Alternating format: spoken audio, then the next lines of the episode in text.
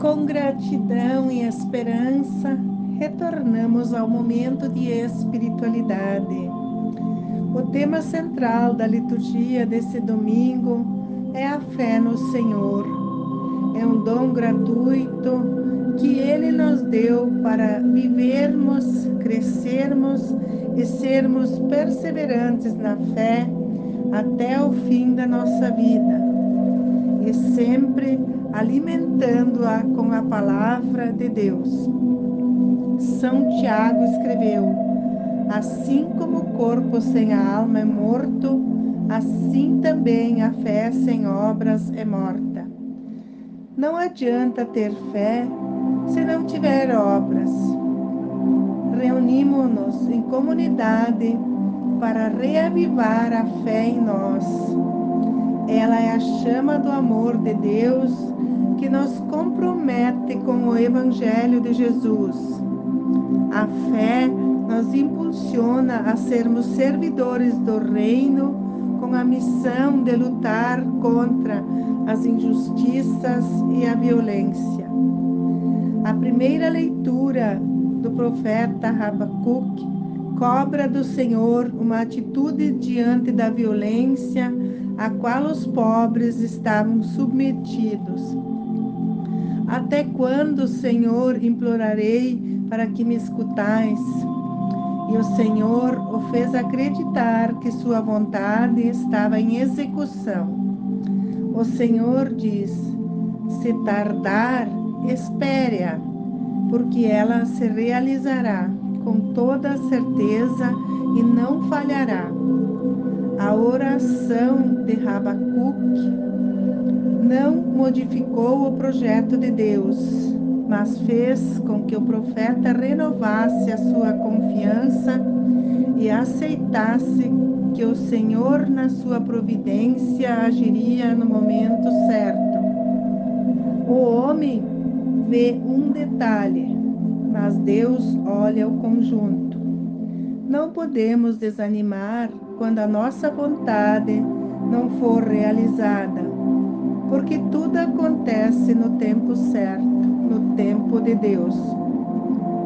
Na segunda leitura, Paulo chama a atenção que é preciso reavivar a chama do dom de Deus. Ele nos deu o espírito da fortaleza, do amor e da sabedoria.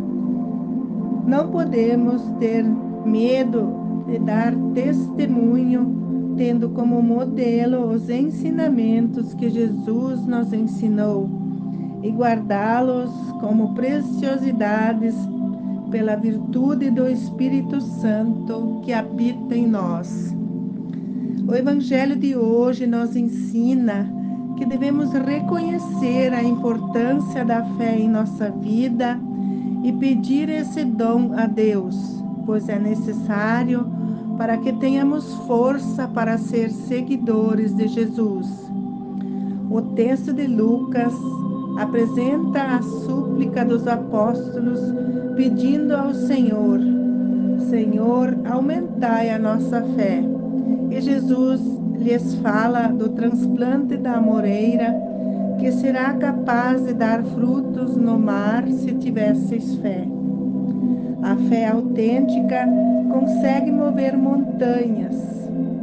Humanamente falando, parece impossível. De nossa parte, gostaríamos que tudo sempre fosse um mar de rosas, mas precisamos reconhecer que a haste, que tem as rosas mais belas, traz também os espinhos. Quando somos autênticos na fé, nos colocamos disponíveis a serviço do reino de Deus de forma gratuita e sem murmuração.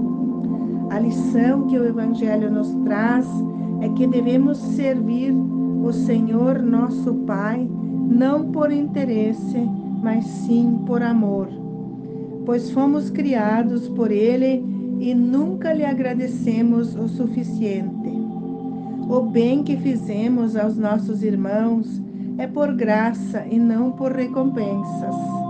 Devemos sempre lembrar: somos servos como qualquer outro. fizemos o que devíamos fazer. Viver a vida na experiência da fé entrelaçada ao mundo da vida é também na dimensão do mistério que ultrapassa as nossas expectativas. Aumentai a nossa fé, ó Senhor, e transformai a nossa vida em vivência fraterna e solidária. Iluminai hoje o povo brasileiro com seu dever cívico de eleger servidores que põem o bem comum acima de seus interesses particulares e contribuem para transformar o nosso país em um ambiente de esperança e de vida digna. Glória ao Pai, ao Filho e ao Espírito Santo, como era no princípio, agora e para sempre. Amém.